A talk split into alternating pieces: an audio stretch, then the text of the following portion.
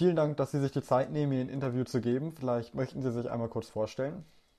Ja, mein Name ist äh, Sari Glewski, ich bin 38 Jahre alt, ich bin seit 2015 Mitglied des Deutschen Bundestages für den Wahlkreis Bremen 1, Wahlkreis 54 und ähm, ich bin seit 2019 parlamentarische Staatssekretärin im Bundesfinanzministerium, habe in meinem Leben schon viele politische Schwerpunkte auch bearbeitet. Eines meiner Themen ist Verbraucherschutz, ähm, aber auch so Grundsatzfragen der Finanzpolitik wie Kommunalfinanzen, was heißt nachhaltige Finanzpolitik. Das sind so die Themen, mit denen ich mich beschäftige. Welchen Bezug haben Sie zur Bremer Wirtschaft? Also ich bin äh, zum einen natürlich als Abgeordnete, ist das für mich ein wichtiges Thema. Klar, Bremen ist ja auch ein sehr heterogener Wirtschaftsstandort. Wir haben einerseits sehr viele ähm, Menschen, die hier auch in der Industrie arbeiten, mit Mercedes, der Luftfahrt, ähm, aber halt auch über den Hafen haben wir hier auch, ähm, auch viele Themen. Gleichzeitig haben wir eben halt auch viele Menschen, die nicht so viel Geld verdienen. Ähm, das Thema Wissenschaft spielt hier zusätzlich auch nochmal eine große Rolle. Das ist so der eine Punkt. Und äh, Finanzpolitik hat ja auch immer viel mit Wirtschaftspolitik zu tun. Und bevor ich in den Bundestag ähm, eingezogen bin, war ich auch Mitglied der bremischen Bürgerschaft und da in der Deputation für Wirtschaft, Arbeit und Helfen. Also von daher habe ich verschiedene Bezüge zum Thema Wirtschaft in Bremen.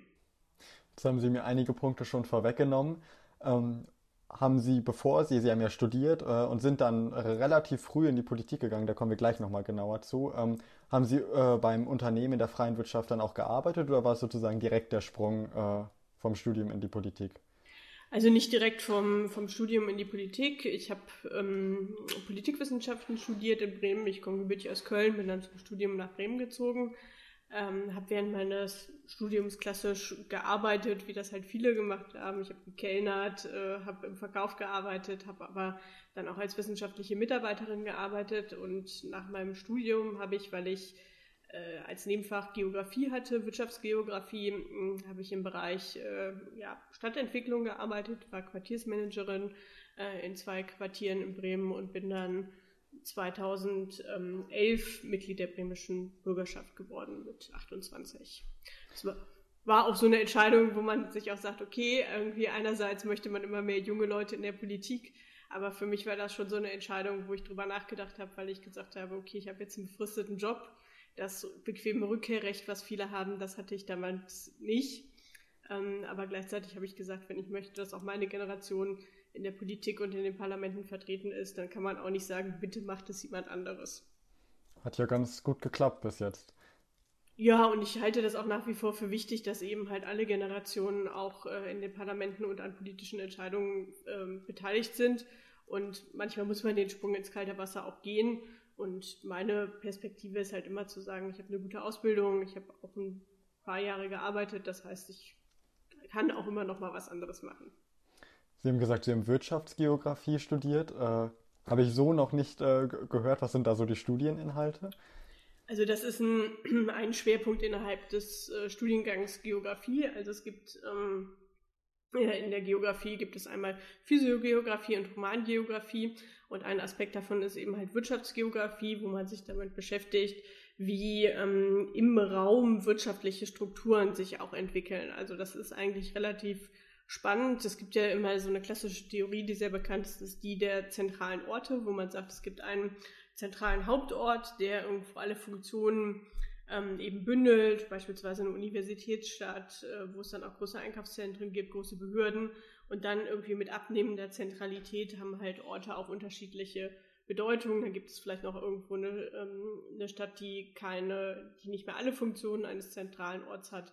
Und das sind so eigentlich Theorien, wo man auch ganz gut über Wegebeziehungen ähm, auch diskutieren kann. Das ist nochmal ein anderer spannender Blick eigentlich auf das Thema ähm, Wirtschaft und war für mich auch nochmal ganz interessant, weil ich zwischendurch auch nochmal ein paar Semester Wirtschaftswissenschaften studiert hatte. Ähm, gar nicht so mit der Zielsetzung Abschluss zu machen, sondern weil es mich interessiert hat. Und dann eigentlich aber auch mal diese räumliche Blick auf das Thema Wirtschaft fand ich eigentlich sehr spannend. Warum sind Sie ausgerechnet nach Bremen äh, gekommen, äh, um zu studieren? Es hat mehrere Gründe gehabt. Also das eine war, dass ich äh, eigentlich in Köln gerne studiert hätte, mh, hm, da aber keinen Studienplatz bekommen habe. Ich hatte ursprünglich vor, Regionalwissenschaften in Lateinamerika zu studieren und hatte dann da, wie gesagt, ganz knapp keinen Studienplatz gekriegt. Und habe dann so ein bisschen überlegt, okay, was sind so Universitäten, wo mich A, das Studienprogramm interessiert, wo ich aber die Stadt auch attraktiv finde. Und ich fand es in Bremen eigentlich ganz interessant, dass Politikwissenschaften eben halt eine Sozialwissenschaft ist und äh, nicht wie in anderen äh, Unis eben eine Geisteswissenschaft. Ich fand so diesen Ansatz viel Statistik, aber auch äh, Wirtschaftswissenschaften im Studium, Rechtswissenschaften im Studium und ein Diplomstudiengang damals noch, das fand ich eigentlich recht attraktiv. Sie sind ja relativ früh auch in die SPD dann eingetreten. Äh, warum ausgerechnet die SPD? Also das hat bei mir schon auch biografische Gründe. Also ich bin ähm, die erste in meiner Familie gewesen, die studiert hat und habe schon auch gemerkt, man denkt da ja lange auch nicht drüber nach, ob das irgendeine Bedeutung hat, aber irgendwann stellt man halt fest, es gibt nicht so viele Leute, wo die Eltern nicht studiert haben, die ähm, ja, Abitur machen äh, und ich habe auch gemerkt, dass meine Eltern, obwohl sie sehr, sich sehr für Bildung interessiert haben, mich auch immer bestärkt haben, natürlich an manchen Stellen auch einfach an Grenzen gestoßen sind, weil sie die Erfahrungen selber nicht gemacht haben. Und ich dann auch gesagt habe, okay, ist das ein, eigentlich gerecht, ja, weil es nicht zwingend so ist, dass man jetzt weniger weiß oder weniger äh, Potenzial hat. Und das war so eigentlich ein Thema, wo ich gesagt habe, Chancengleichheit, das ist was, was die SPD auch immer vorangetrieben hat, aber auch ein klares Bekenntnis gegen rechts. Also meine erste konkrete Berührung mit der SPD war tatsächlich die Zusammenarbeit oder die Arbeit in einem Arbeitskreis gegen rechts bei den Jusos. Ähm, als es damals darum ging, dass in Köln so eine Regionalpartei sehr stark war, Pro Köln, wo wir dann ähm, organisiert haben, dass die für ein Straßenfest beispielsweise keine Brauerei gefunden haben, die ihnen Bier verkauft oder ein Zeltverleih ähm, darauf aufmerksam gemacht hat, was das für Leute sind. Und das hat mich dann sehr angesprochen. Und dann habe ich gesagt, okay, da trete ich ein. Sie sind ja Diplom-Politologin. Äh, war das schon immer klar, dass es irgendwann äh, irgendwie in die Politik geht oder war das äh, gar nicht so der Plan? Nein, eigentlich überhaupt nicht. Also ich hätte mir durchaus vorstellen können, so ähm, mehr in den Bereich auch zu gehen, ähm, gewerkschaftliche Politikberatung, also so Betriebsräte ähm, zu beraten, weil das halt auch ganz gut zu den äh, Aspekten gepasst hätte, die ich sonst so gemacht habe. Also ich hatte einen Schwerpunkt äh, in den Politikwissenschaften äh, tatsächlich auch auf wirtschaftspolitischen Aspekten, aber halt auch äh, nennt sich Policy-Forschung, wo man sehr stark auch da reingeht und zu, zu gucken, ähm, was ist denn, kann man irgendwie vielleicht auch gute Politik messbar machen. Ähm, das hat mich eigentlich immer sehr interessiert. Und ich sage immer, ich bin da so ein bisschen reingerutscht, weil ich immer mehr halt gemacht habe. Und in der Tat ist dann halt damals der Punkt gekommen, wo ich gefragt wurde, ob ich mir vorstellen könnte, für die ähm, bremische Bürgerschaft zu kandidieren. Und da war es dann halt, wie gesagt, so, dass ich doch auch ein bisschen gezögert habe, ähm, weil ich noch sehr am Anfang meiner beruflichen Laufbahn gestanden habe. Aber ich dann halt gesagt habe, und es war halt auch klar, das, was ich gemacht habe, das hätte ich nicht beruflich äh, gemacht habe, das hätte ich nicht weitermachen können mit dem Mandat zusammen, weil das auch von der ähm, zeitlichen Aufteilung nicht gepasst hätte. Wenn man mit Ehrenamtlichen arbeitet, kann man nicht sagen, ich bin von 8 bis 13 Uhr für euch äh, verfügbar. Und ähm, habe dann aber gesagt, okay, das mache ich jetzt erstmal und da gucken wir mal. Und dann ist es halt immer mehr geworden und ja, Apropos Mitgliedschaften, äh, Sie sind ja äh, Teil äh, der Redaktion Zeitschrift für sozialistische Politik und Wirtschaft. Ähm, wie definieren Sie Sozialismus? Also im Grunde genommen geht es ja um die, äh, ist für mich bei Sozialismus der Aspekt der Teilhabe einfach sehr, sehr wichtig, dass man sagt, die Frage, wie wir Leber, leben, arbeiten und wirtschaften wollen, und das darf nicht alleine von äh, von einzelnen Wirtschaftslenkern bestimmt werden, sondern da muss in einer demokratischen Gesellschaft halt auch eben demokratische Prozesse mit drüber entscheiden. Deswegen irgendwie ganz klare Regeln auch für den Kapitalismus, ähm, aber auch über das Thema Gewerkschaften. Ich bin ja auch schon lange Gewerkschaftsmitglied zu sagen, es geht um äh, betriebliche Mitbestimmung, es geht aber auch um Unternehmensmitbestimmung bei Großkonzernen. Ähm, das sind für mich so Elemente, wo es wirklich wichtig ist und auch zu sagen, es gibt bestimmte Bereiche, wo Marktlogiken auch nicht gelten dürfen. Also wenn es klassisch um Daseinsvorsorge geht, dann äh, darf nicht der Maßstab sein, rechnet sich das wirtschaftlich, sondern da muss die Frage im Vordergrund stehen, sind Leute gut versorgt, sind sie angemessen versorgt und das auch zu einem Preis, dass sie sich das leisten können. Also stehen Sie dem Kapitalismus schon kritisch gegenüber? Also der Kapitalismus ähm, produziert zwangsläufig gewisse Widersprüche. Also wenn man sagt, wir äh, unterwerfen alles marktwirtschaftlichen Regeln. Da gibt es bestimmte Dinge, die nicht wirtschaftlich angeboten werden können. Zumindest nicht, stehen sie dann bestimmten Leuten nicht zur Verfügung. Und ich glaube, dass das innerhalb einer Demokratie grundsätzlich nicht zu akzeptieren ist. Deswegen braucht der Kapitalismus eben Regeln. Ähm, und äh, da sind wir, das ist halt der Punkt, wo der demokratische Sozialismus, wie die SPD ihn ja auch im Grundsatzprogramm stehen hat, eben dann auch eingreifen muss.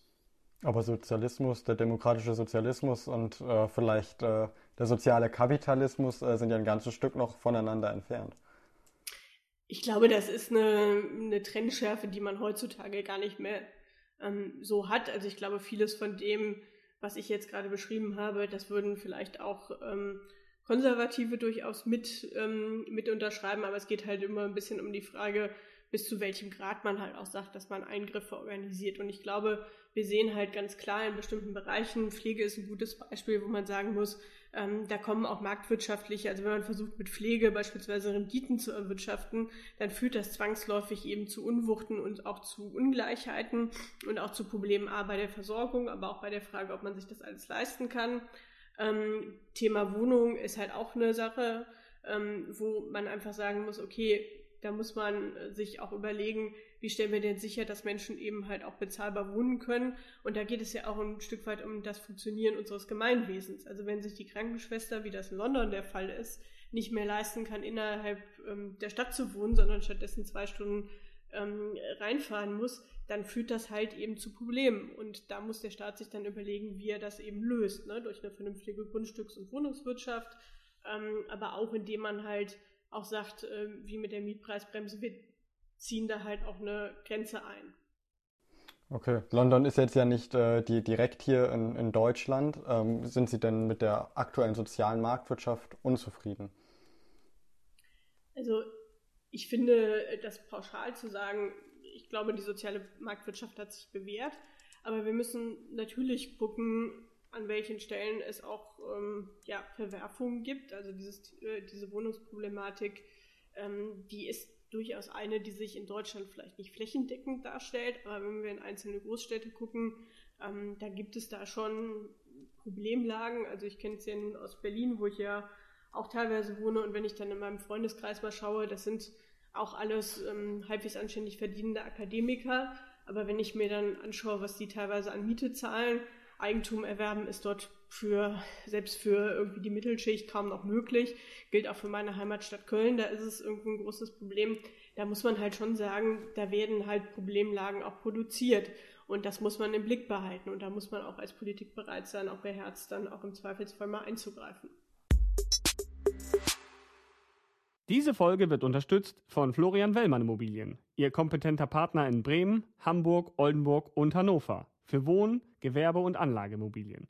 Florian Wellmann, Immobilienverkauf einfach gemacht. Sind Sie als äh, SPD-Politikerin generell eher auf der Seite der Verbraucherinnen und Verbraucher? Da wäre ja die Frage, wer das nicht ist. Ja. Also, also äh, sehr stark auf deren Seite, also eher, äh, eher pro Verbraucher äh, anstatt pro Wirtschaft. Also ich glaube, dass es da nicht zwingend ähm, zwischen Verbrauchern und Wirtschaft einen Interessengegensatz ähm, gibt. Also ich glaube, die, und das zeigt ja auch eigentlich, ähm, also in den meisten Fällen äh, ist die Wirtschaft wenn man das so global überhaupt irgendwie begreifen kann, ja auch nicht so, dass man sagt, irgendwie es geht gegen Verbraucher, aber Verbraucherschutz ist halt ein Beispiel dafür, dass der Markt Regeln braucht. Also man muss halt sicherstellen, dass wenn jemand sich im Markt bewegen möchte, und da sind Verbraucher halt eben die, die vielleicht manchmal auch einen Informationsnachteil haben, weil sie eben halt auch nicht alles wissen können. Sie müssen an verschiedenen Stellen halt Entscheidungen treffen da muss man halt sagen, sie müssen halt auch in der Lage sein, diese Entscheidungen auch treffen zu können. Und das heißt, sie müssen darauf vertrauen, dass Produkte sicher sind, dass sie ihnen nicht, ähm, dass sie nicht so designt sind, dass sie ihnen schaden. Und ähm, es muss halt auch klar sein, äh, dass wenn es Probleme gibt, auch, es auch dafür Regeln gibt. Und das halte ich eigentlich ehrlich gesagt in einer funktionierenden Marktwirtschaft, ähm, wenn auch alle Marktteilnehmer vernünftig aufgestellt sein sollen, eigentlich für eine Grundvoraussetzung. Wie weit sind wir denn in Deutschland äh, mit dem Verbraucherschutz? Sind wir gut aufgestellt?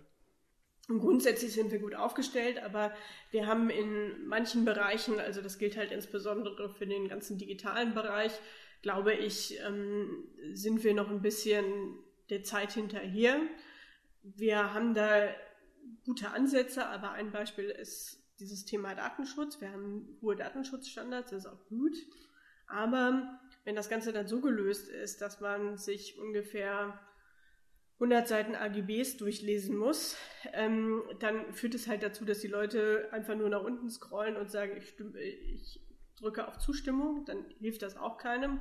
Da muss man sich überlegen, okay, ähm, was sind denn beispielsweise Ansätze, wo man sagt, ähm, das nennt sich äh, sozusagen Privacy by Design oder, oder by Default, wo man sagt, eigentlich ist, überlegt man, was ist der Datenschutzstandard, den die meisten Leute haben wollen, den stelle ich ein. Das sieht man bei den Cookies beispielsweise mittlerweile, wo gesagt wird, okay, nur notwendige Cookies, das ist das, wo man davon ausgeht, dass die meisten Nutzer das auch machen werden. Ähm, und wer dann irgendwie bereit ist, mehr zu machen, also sagt, ich habe gerne personalisierte Werbung und dafür nehme ich auch in Kauf, dass Leute mit meinen Daten irgendwas machen, der soll es dann halt zusätzlich anklicken. Und da braucht man, glaube ich, in Deutschland viel mehr, Dese äh, mehr ähm, Gespür für, was da auch nochmal Thema ist. Ich glaube, das würde auch den Firmen entgegenkommen. Und der andere Aspekt ist auch, dass natürlich die Digitalisierung bestimmte Geschäftsmodelle ähm, auch möglich macht, wo man schon auch mal die Entscheidung treffen muss, will man das oder will man das nicht. Na, also ein Beispiel dafür ist ähm, der ganze Bereich Versicherung. Also wenn ich jetzt bereit bin, immer ein Fitnessarmband zu tragen, um alle meine Daten rüberzugeben und um einen günstigeren Tarif zu bekommen, dann mag das für, ein, für den Einzelnen ganz attraktiv wirken. Aber was ist beispielsweise mit Leuten, die aufgrund von gesundheitlichen Einschränkungen gar nicht in der Lage sind, ähm, dann beispielsweise dreimal die Woche Sport zu treiben? Die haben diese Möglichkeit nicht und die Kosten, die an einer Stelle angespart werden, werden an anderer Stelle halt erhoben. Ne? Und sowas da ähm, entwickelt sich immer mehr und ich glaube, da muss man sich konkret Gedanken machen. Die Cookies sind ein gutes Beispiel. Also es ist ja schon so, dass es für mich aufwendiger ist zu sagen, ich möchte nur die Auswahl speichern, äh, nur die Cookies nehmen, die mich weniger äh, verfolgen und tracken. Müsste es nicht eigentlich andersrum sein, dass ich äh, aktiver sagen muss, ich möchte getrackt werden? Genau, das meine ich. Also dass man halt irgendwie antizipiert, okay, die meisten äh, Bürger sind wahrscheinlich äh, grundsätzlich, sagen sie, okay, ähm, wenn ich irgendwie nachvollziehen kann, diese Dinger brauche ich, damit diese Webseite gut funktioniert dann sagen sie okay. Aber die Frage ist halt, braucht man das denn für, was ist mit den Sachen darüber hinaus? Das gilt ja im Übrigen auch für Apps. Ne? Also ja. manchmal, wenn man im App Store was runterlädt oder bei Google äh, im Play Store ähm, und dann mal sagt, also warum muss denn irgendwie die Kamera-App durchgängig Zugriff auf alle meine äh, Kontakte haben? Klar, wenn ich irgendwie das per E-Mail verschicken möchte, okay, aber warum kann ich dann nicht sagen, das weise ich dann zu, wenn ich das wirklich machen möchte. Wenn ich das Bild wirklich per E-Mail oder per WhatsApp oder per irgendwas verschicken möchte, dann kann ich das ja einräumen. Aber grundsätzlich, warum muss die standardmäßig Zugriff auf mein ähm, privates äh, Kontaktnetzwerk haben? Gibt es da denn Gesetzesinitiativen, die das zum Beispiel äh, in Angriff nehmen, aber auch zum Beispiel die Cookies umdrehen, also dass äh, ich eher weniger Daten preisgebe und wenn ich mehr preisgebe, eben das aktiv anklicken muss? Also da gibt es Überlegungen äh, zu, das tatsächlich äh, auch zu machen. Und da gibt es ja auch mehr, ähm, also auch das, was man jetzt halt hat, ähm, ist ja auch schon auf eine gesetzliche Regelung zurückzuführen, dass es auch einfacher ist, eben halt auch die Nutzung einzuschränken. Und das ist ja auch handhabbarer geworden. Ähm, das, ich habe da auch vor einiger Zeit in einem, äh, ist jetzt auch schon zwei Jahre her, in einem Arbeitskreis mitgearbeitet, der tatsächlich auch mal solche Dinge aufgelegt hat. Und ähm, das äh, ist tatsächlich ein Thema, was, glaube ich, auch nochmal in den nächsten Jahren auch an Fahrt gewinnen wird. Weil das ist ja auch nicht nur das Netz, sondern es ist ja auch die Frage, was ist mit dem smarten Kühlschrank? Ja, welche Zugriffsdaten bekommt der denn eigentlich? Ähm, oder ich habe mir jetzt eine Waschmaschine gekauft, auch die kann ich mit dem Internet verbinden. Äh, ist aber halt auch die Frage, was braucht die denn alles? Ne? Habe ich also aber weil, nicht gemacht. Weil aktuell ist es ja schon so, äh, dass man sagen muss, äh, dass äh, die Leute eher genervt sind von den Cookies, die da sind und gucken, wie kann ich es möglichst schnell wegklicken. Großteil zumindest umso jünger, wahrscheinlich umso mehr. Ähm, Also da ist jetzt noch kein konkreter Entwurf, da sind Überlegungen, die wahrscheinlich nach der Wahl erst in Angriff genommen werden.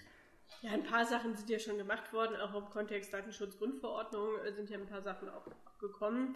Aber es ist natürlich manchmal auch nicht ganz so einfach zu entscheiden, weil es ja beispielsweise auch Leute gibt, die es total praktisch finden. Ja? Also ich sag mal, wer einen Google-Account hat, und das haben ja die meisten auch wegen äh, der Android-Nutzung, ähm, es finden viele Leute auch praktisch, wenn sie dann Vorschläge bekommen, wenn sie irgendwie verreisen, ähm, was können sie in der Nähe machen, wo ich immer sagen würde, ich halte das für relativ schwierig und ähm, der andere Punkt, und das ist halt sowas, wo ähm, man auch im Rahmen der Datenethikkommission auch durchaus drüber diskutiert, ist ja auch die Frage, ähm, kann ich mich denn selber immer bestimmten Dingen entziehen? Ein gutes Beispiel, was ich immer erzähle und was ich auch abgeklärt habe, dass ich das erzählen darf, ist, dass wir beispielsweise, habe ich von meinem Freund eine unterschiedliche Auffassung über die Frage, muss ich denn alle Google-Dienste nutzen? Ja? Wenn ich mit ihm gemeinsam in den Urlaub fahre, kann er sich daran erfreuen, dass ihm Google anhand der E-Mails, die er geschrieben hat, sagt, wann sein Flug wieder geht. Aber in dieser E-Mail stehen wir halt auch beide drin. Das heißt, Google weiß natürlich auch ähm, oder geht natürlich über ihn halt auch mit, ähm, mit meinen Daten um und es ist den Algorithmus, äh, der genau irgendwo dann auch aus seinem Verhalten Bewegungsmuster von mir ableitet, weil es genug Bezüge gibt, den ähm, kann vermutlich jeder mittelmäßig begabte Informatiker schreiben.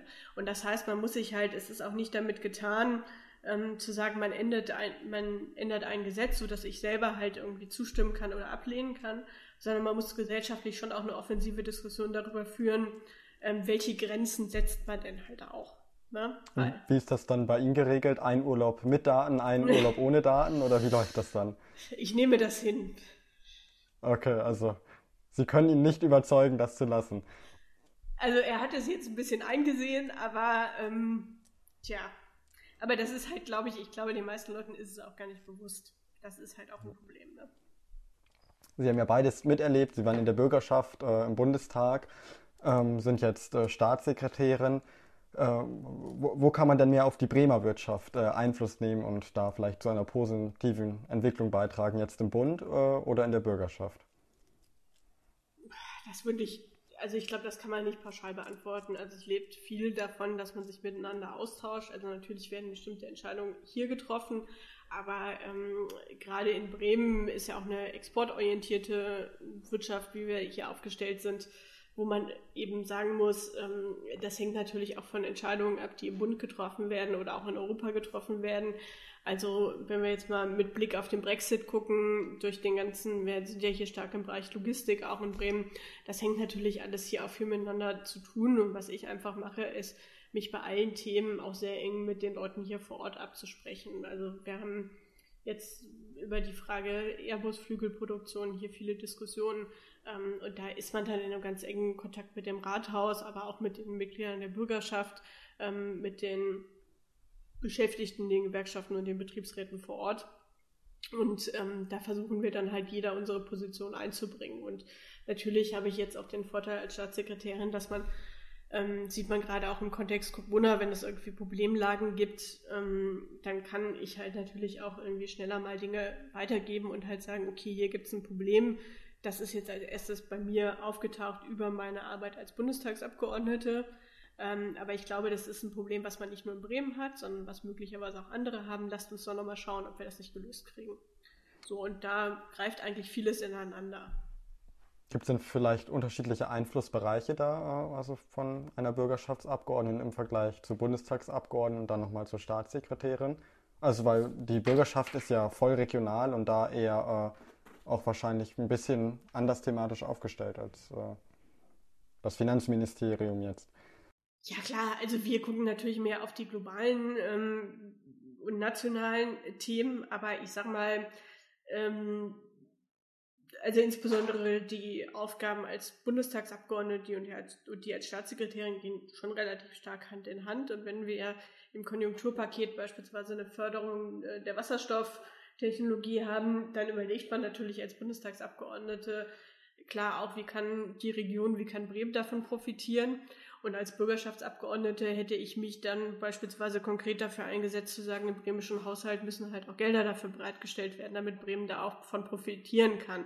Also es ist natürlich der Ansatz, ist ein, unter, ist ein anderer. Also es geht ähm, vor Ort auch häufiger um die Förderung von einzelnen Gebieten und vielleicht auch von, von einzelnen Firmen. Also wir haben hier sehr viel über Gewerbeflächenentwicklung beispielsweise diskutiert, ne? als ich äh, noch in der Bürgerschaft war.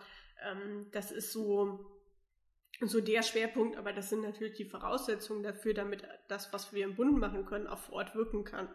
Also das ähm, ist schon nah beieinander und ich habe das, als wir hier in Bremen die Koalitionsverhandlungen hatten, äh, nach der letzten Bürgerschaftswahl habe ich ja den Bereich Wirtschaft, Arbeit, Häfen für den SPD-Landesvorstand ähm, auch verantwortet und da sieht man halt doch auch, was für Bezüge da auch bestehen. Wie viel Einfluss kann die Politik denn generell auf äh, die wirtschaftliche Entwicklung nehmen? Also das hängt immer von den jeweiligen Zeiten ab und es hängt auch natürlich von Themen ab. Also ähm, grundsätzlich kann Politik vor allem Rahmenbedingungen setzen, was dann konkret entwickelt wird. Das hängt dann auch von dem Unternehmergeist äh, ab, den Leute haben.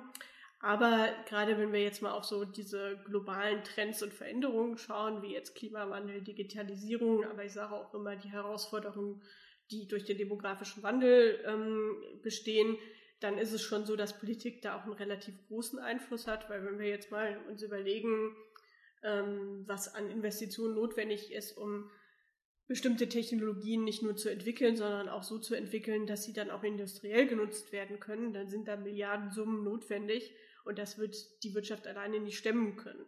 Und das heißt dann aber auch, dass man als Politik, wenn man diese Gelder zur Verfügung stellt, auch überlegen muss, ob man das Ganze auch inhaltlich mit begleitet. Ja, also von daher, das hängt auch immer so ein bisschen davon ab, in welchen Zyklen man gerade ist ähm, und wie groß dann der Einfluss auch wirklich ist. Aber am Ende braucht man auch immer die Leute, die es machen. Und welches ist da das einflussreichste und wichtigste Instrument, was äh, der Politik zur Verfügung steht? Das ist immer so dieses, diese Hitlisten, da bin ich echt kein Fan von. Was ist das Wichtigste, was ist das ist das Beste, sondern ähm, eine Sache, die ich da gelernt habe, ist, das kommt immer darauf an, was jetzt gerade ähm, jeweils auch ansteht. Ja, also wir haben beispielsweise äh, ja die steuerliche äh, Forschungs- und Entwicklungsförderung ähm, jetzt auch nochmal ausgeweitet, so dass wir auch sagen, ähm, wenn Unternehmen da auch ähm, nochmal stärker reingehen wollen, dann wird das auch steuerlich ähm, begünstigt. Das ist sicherlich ein wichtiges Instrument. Ähm, regionalwirtschaftlich gibt es halt auch Förderinstrumente. Ähm, also das ist auch ganz, ganz unterschiedlich und hängt auch vom Wirtschaftszweig jeweils ab. Also das kann man so pauschal nicht sagen. Sind Enteignungen denn ein legitimes Instrument? Ja, müsste ich jetzt mal wissen, um was es denn geht. Also Sie könnten auch sagen, je nach Fall. Äh, also generell schließen Sie das jetzt nicht aus. Also der Punkt ist halt, äh, Eigentum hat in Deutschland einen sehr hohen Stellenwert. Das heißt zwar auch immer Eigentum verpflichtet, das stimmt auch. Ähm, aber äh, dem Entzug von Eigentum sind ja auch sehr hohe Grenzen gesetzt. Und die Frage ist ja, äh, was will ich denn damit dann auch machen? Also ich halte das jetzt, gibt ja auch Themen, wo auch Enteignungen zu Trage kommen. Wenn, äh, da muss man auch nicht Sozialist für sein oder Sozialistin für sein, ähm, sondern es gibt halt eben Themen, wo das relativ klar ist, wenn es ein übergeordnetes ähm, Gut gibt. Also wenn ich jetzt mal gucke an meine Heimatregion, äh, der Kölner Westen, wo man auf die Braunkohlegebiete geschaut hat. Also da ist äh, das Eigentum von Menschen ähm, sehr, über sehr lange Zeiträume eben halt auch einem höheren Gut der Energieversorgung untergeordnet worden. Ähm, und ich sage auch, bei allen Friktionen, die das nach sich gezogen hat, ist das sicherlich auch etwas, was man immer mal wieder ähm, auch braucht. Aber das ist nichts, wo ich sagen würde, das ist ein Instrument, was in erster Linie zutage treten sollte, weil was jemandem gehört, das soll ihm auch erstmal gehör gehören. Und ähm, wie gesagt, Eigentum verpflichtet und dann muss man halt auch dem Ganzen auf anderem Wege, wenn man sagt, jemand verwendet sein Eigentum nicht gemeinschaftsfreundlich, dann muss man dem anders Beschränken setzen, weil die rechtlichen Hürden an Enteignung, das ist halt auch, wenn Leute das einfach so in den Raum schmeißen, ähm, äh, sind ja auch sehr hoch und sie sind auch zu Recht sehr hoch. Also wo kämen wir denn dahin, wenn man jetzt sagt, aus politischen Gründen kann ich jetzt immer mal wieder, wenn mir das passt, was enteichnen. Aber ja. es ist auch nicht so, dass das nur eine sozialistische Utopie ist, ja. Kleiner Themensprung. Äh, wie wichtig ist denn der Bremer Flughafen für den Wirtschaftsstandort Bremen? Ja, der Flughafen ist sehr wichtig. Also es ist äh, durchaus, ähm, also es gibt sicherlich Flughäfen in Deutschland, wo man sagt, naja, auch, ob wir die jetzt halt brauchen. Aber ähm, wenn wir uns mal angucken, wie groß die äh, Abdeckung ist, ähm, also westlich von Bremen gibt es jetzt auch erstmal keinen Flughafen mehr, also bis zur niederländischen Grenze. Und wenn wir uns dann mal angucken, was da auch noch an Unternehmen ist, dann ist das für die schon wichtig, um halt auch ähm, zu den großen Flughäfen zu kommen, wo es dann auch um internationale ähm, Flüge auch nochmal stärker geht und das ist schon ein Wirtschaftsfaktor. Wir haben mit Airbus eben halt hier auch einen großen Flugzeugbauer, für die ist das auch relevant.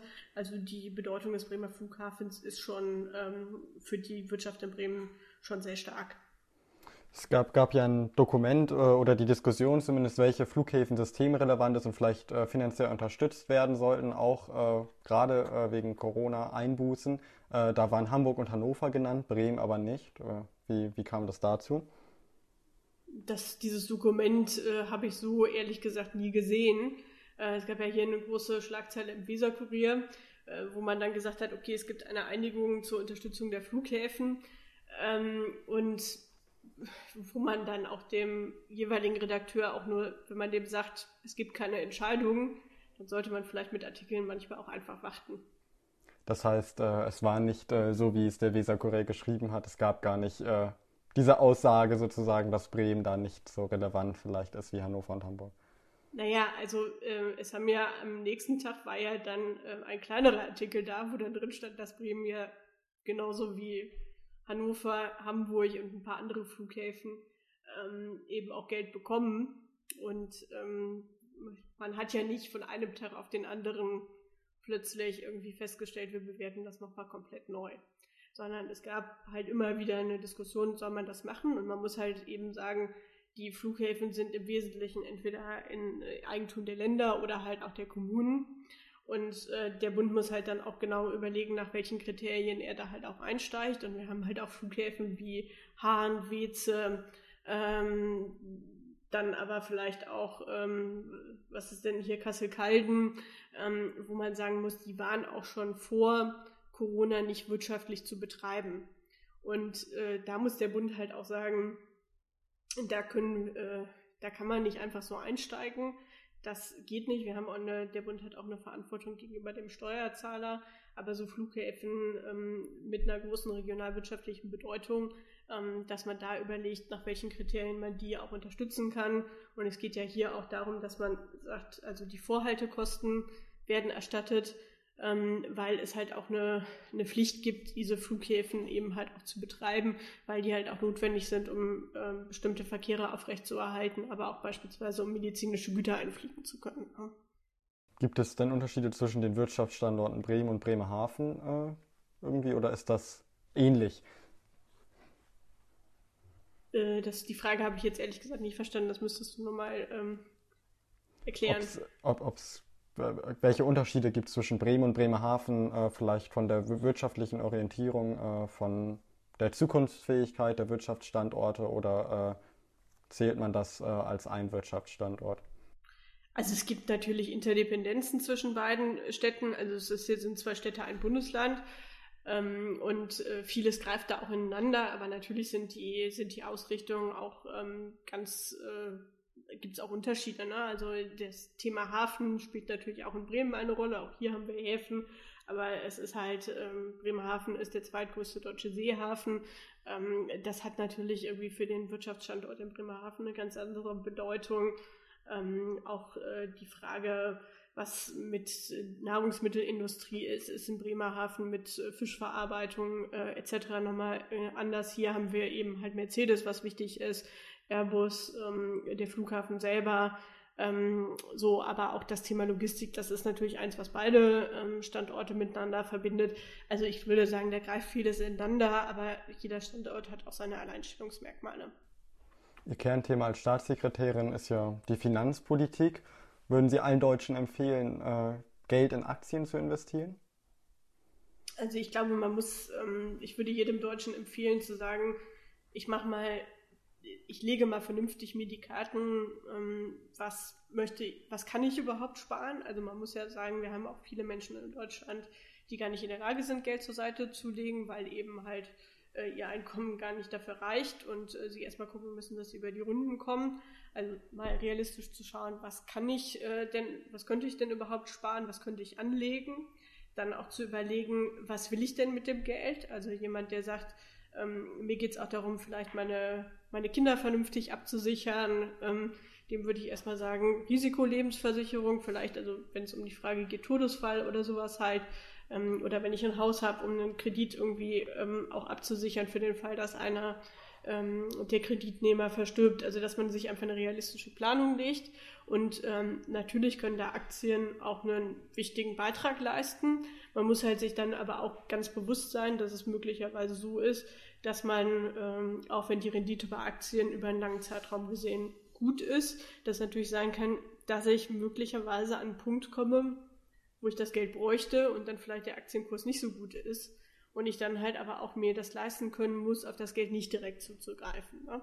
Also ich glaube, da sollte sich jeder halt einfach realistisch die Karten legen und vielleicht sich auch schlau machen im Internet, was gut zu ihm passt, vielleicht auch zu einem Berater gehen. Ähm, also das ist immer sehr individuell. Aber wenn ich jetzt eine Immobilie zum Beispiel als äh, Anlage habe, die kann ich ja auch nicht mal eben so verkaufen, wenn ich schnell an das Geld muss. Also ist, sind Aktien generell besser äh, als Immobilien oder sicherer oder wie, ist, wie, wie, wie sieht das aus? Wie gesagt, das ist sehr individuell. Also ähm, ne, wenn ich in einer, äh, in einer Immobilie wohne, dann komme ich natürlich nicht einfach so an das Geld, aber ich habe halt damit erstmal meine, ich habe mein Dach über dem Kopf. Ne? Das hat ja auch einen Wert an sich. So, man muss sich halt überlegen, was passt denn jetzt auch gerade. Ne? Und im Gegensatz zu einer Immobilie ist natürlich Geld aus Aktienanlagen ähm, schneller verfügbar, aber es kann halt natürlich auch sein, äh, deswegen sollte man dann halt auch immer breit streuen und irgendwie sagen, ich äh, setze vielleicht auch nicht alles auf eine Karte, also weder bei der Anlageform noch bei der konkreten Anlage. Deswegen ist das halt sehr, sehr, sehr individuell. So, und jemand, der irgendwie ähm, sagt, ich möchte vielleicht, also wenn ich jetzt irgendwie durchrechne bei meiner Immobilie, bin ich dann bis zur Rente, ähm, bin ich dann schuldenfrei und kann dann halt habe dann keine Kosten mehr für die Miete, dann ist das natürlich auch eine Investition, kann eine gute Altersvorsorge sein. Wenn das solide durchgerechnet ist, ist das vielleicht sicherer, als wenn ich irgendwie auf einen Aktienfonds setze. Aber wenn ich halt sage, ich habe vielleicht irgendwie noch mal ein paar andere Sachen, die ich irgendwie abdecken möchte, oder ich habe halt irgendwie zusätzlich noch Geld zur Verfügung, dann ist das irgendwie was, wo man schon sagen kann, ähm, sollte man sich mit befassen und über ETFs, aber auch andere ähm, gemanagte Fonds gibt es ja auch verschiedene Möglichkeiten und da sollte man sich auch einfach mal vernünftig beraten lassen, äh, vielleicht auch bei einem äh, unabhängigen Anlagevermittler. Also da gibt es gute Möglichkeiten, aber es muss halt individuell passen. Viele Leute, die Aktien haben, äh, haben ja vielleicht äh, einen mini, mini, mini Anteil, aber viele äh, sind zumindest bei Amazon, Facebook äh, und Co. eingestiegen. Das sind ja alles Unternehmen, die in Deutschland so gut wie gar keine Steuern zahlen. Warum? Ja, also das ist ein Ansatz, wo ähm, also das Thema, dass man sagt, äh, also erstmal fängt das ja damit an mit der Frage, wo erwirtschaften die denn dann auch ihre Gewinne? Und ähm, dieses Gefühl der Ungerechtigkeit entsteht ja dadurch, dass viele, dass Amazon, Google und Co. eben halt auch mit in Deutschland viele Gewinne ähm, auch erwirtschaften. Und ähm, deswegen gibt es auf, äh, auf globaler Ebene über im Rahmen der OECD auch Überlegungen zu sagen, das muss äh, auch geändert werden, dass man eine gerechtere Verteilung von Steuern hat, indem man sagt, wir gucken halt, wo Besteuerungsanteile hingehen. Also bisher ist es klassisch so, dass da, wo die Betriebsstätte ist, also wo produziert wird, dass da Steuern gezahlt werden. Das ist für Deutschland grundsätzlich nicht verkehrt, weil bei uns auch immer noch viel produziert wird, ähm, viele Unternehmen auch ihren Sitz haben. Mm, aber das ist natürlich in der digitalen Welt etwas anders. Also wo ist die Betriebsstätte von Google? Ja, und da gibt es halt Überlegungen zu sagen, ähm, das äh, teilen wir, ähm, das teilen wir anders auf. Da ist Deutschland ähm, auch sehr engagiert drin.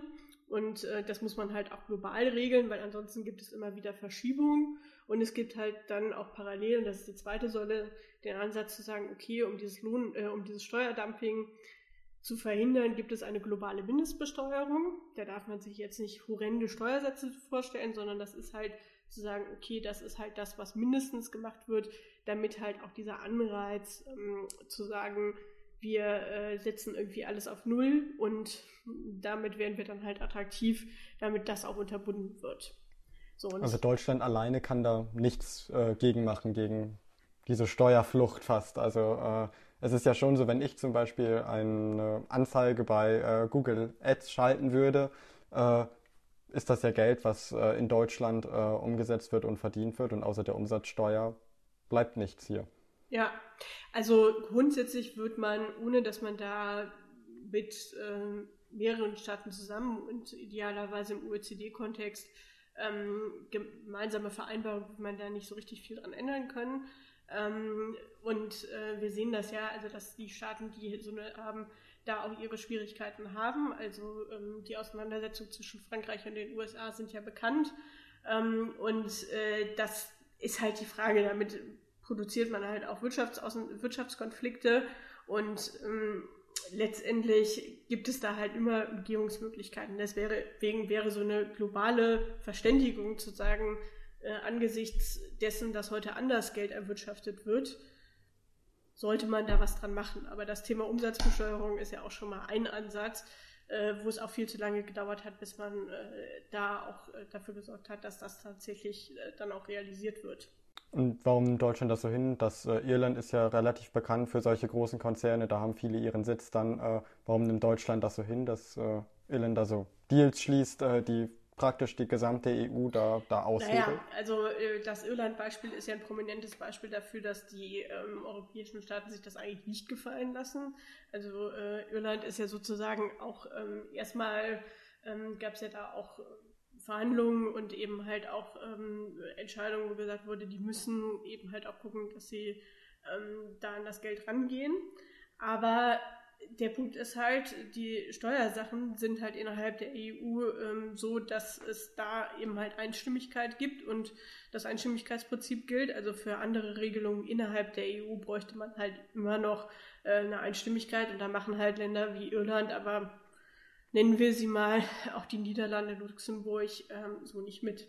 Das ist halt ein Thema. Und deswegen sind wir wieder bei dem, eigentlich muss man gucken, dass man, eine, dass man im internationalen Kontext ähm, eben eine Einigung kriegt, damit auch keiner ausbrechen kann. Und warum sollten da die Länder dann mitmachen? Also weil die EU ist ja schon ein relativ großer Handels, Handelsraum, wo man solche Regelungen auch treffen könnte. Und da läuft es ja nicht. Äh, warum sollen die international also Es gibt ganz machen? gute äh, Verständigungen, die Gespräche laufen auch ganz gut. Eigentlich war man äh, froh gemuts, dass das im Herbst letzten Jahres was wird. Äh, dank Corona ist das halt alles ein bisschen nach hinten geschoben, weil eben halt auch mehr und mehr Staaten auch sehen, dass dieser, ähm, dieser, dieser Aspekt von äh, Steuerdumping eben auch nicht funktioniert. Also das ist ja sowas, was immer nur begrenzt funktioniert. Ähm, und auch Irland ist ja keine das ist jetzt blöde. Ich wollte gerade sagen, Irland ist ja keine Insel. Das stimmt natürlich nicht. Irland ist eine Insel. Aber in der globalen vernetzten Welt können die natürlich auch nicht sagen, uns ist das auf Dauer egal.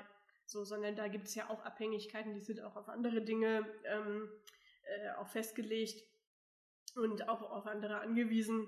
Und äh, von daher kann man da, glaube ich, auch äh, gemeinsam guten Druck ausüben. Jetzt hat das Finanzministerium ja einen Vorschlag zur steuerlichen und bürokratischen Erleichterung äh, von Unternehmensanteilen vorgestellt. Was genau äh, beinhaltet dieser Vorschlag? Ähm, du meinst jetzt das äh, Fondsstandortgesetz, ähm, ne? Mitarbeiterkapitalbeteiligung. Also die Idee, die dahinter steckt, ist, ähm, dass man sagt, es gibt halt Unternehmen in der Wachstumsphase, also das, was man so als Start-ups bezeichnet. Da gibt es ja keine Definition für von äh, Start-ups. Das macht auch das ganze äh, Gesetz ein bisschen herausfordernd. Und man sagt, okay, mm, die müssen, sind ja auch im Wettbewerb um gute Mitarbeiter, können aber vielleicht nicht so hohe Löhne zahlen, wie wenn wir jetzt mal im Technikbereich bleiben. Ähm, also das kleine Start-up aus Bremen kann wahrscheinlich nicht so gute Löhne zahlen wie Apple.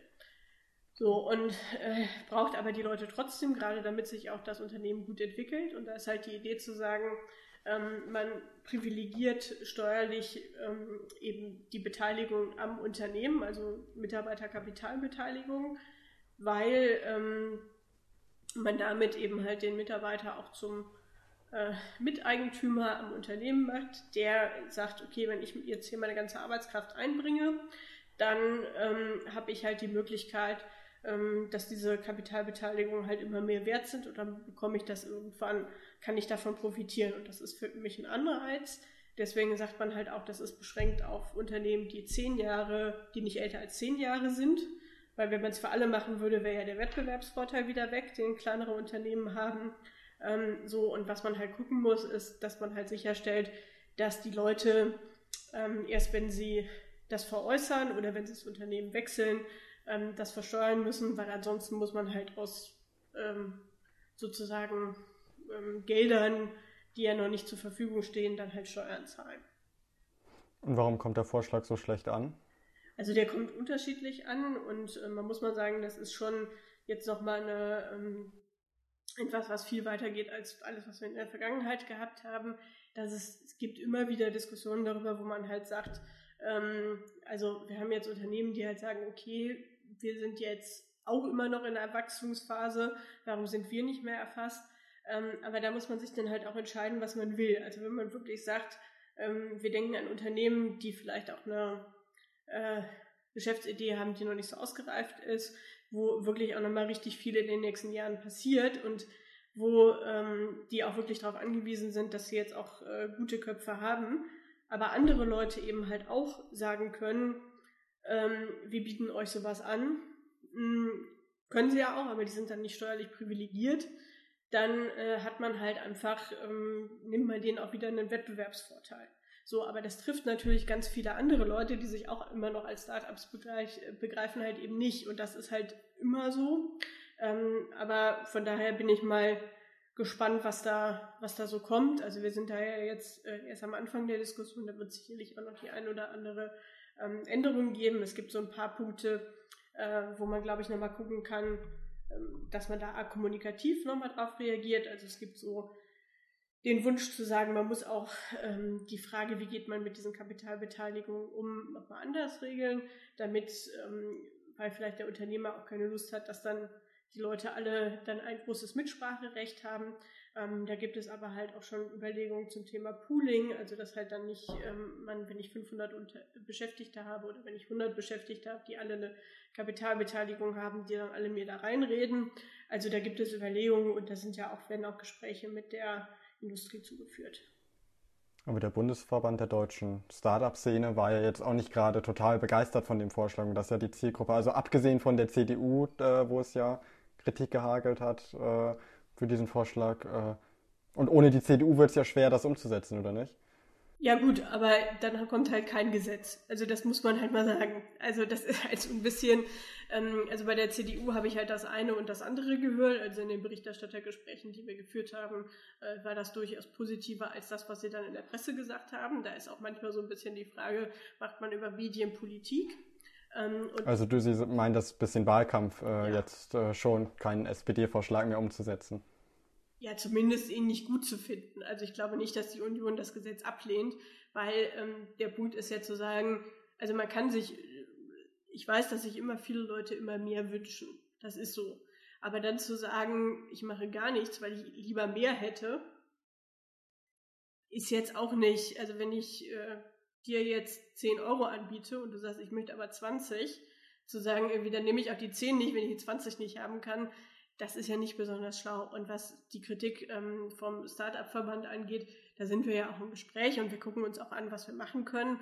Aber man muss halt auch sicherstellen, dass das Ganze nicht dazu beiträgt, dass man ähm, eben halt auch äh, wieder Gestaltungsmöglichkeiten eröffnet. Und ähm, am Ende muss man halt mal gucken, klar, es werden damit auch Einnahmen eben erzielt an irgendeinem Punkt. Und dann muss man halt auch sicherstellen, ähm, dass sie dann halt auch versteuert werden. Und der Vorschlag ist ja noch gar nicht unterbreitet. Man könnte ja, äh, vielleicht hat die CDU ja gute Ideen, die könnte man ja vielleicht äh, noch hinzufügen. Ja, wie gesagt, also das ist ja ein normales Gesetzgebungsverfahren. Wir haben jetzt den Gesetzesentwurf, wir haben das erste Berichterstattergespräch dazu geführt. Ähm, wir haben uns, wie gesagt, auch die äh, Petiten der Verbände angehört. Und dann guckt man halt, was man vielleicht noch ergänzen kann. Ne? Also wie gesagt, die ähm, Kritik, dass vielleicht diese Anteile nicht so gehandhabt werden können von den Unternehmen, wie man sich das vorstellt. Ähm, die haben wir ja auch gehört, da kann man, habe ich ja was zu gesagt, also da kann man sich, glaube ich, das eine oder andere auch angucken und dann wird man halt sehen. Kommen wir noch einmal kurz äh, zurück zu Bremen. Äh, schadet äh, die Schuldenbremse, die es ja in normalen Zeiten außerhalb von Corona gibt, äh, der Bremer Wirtschaft?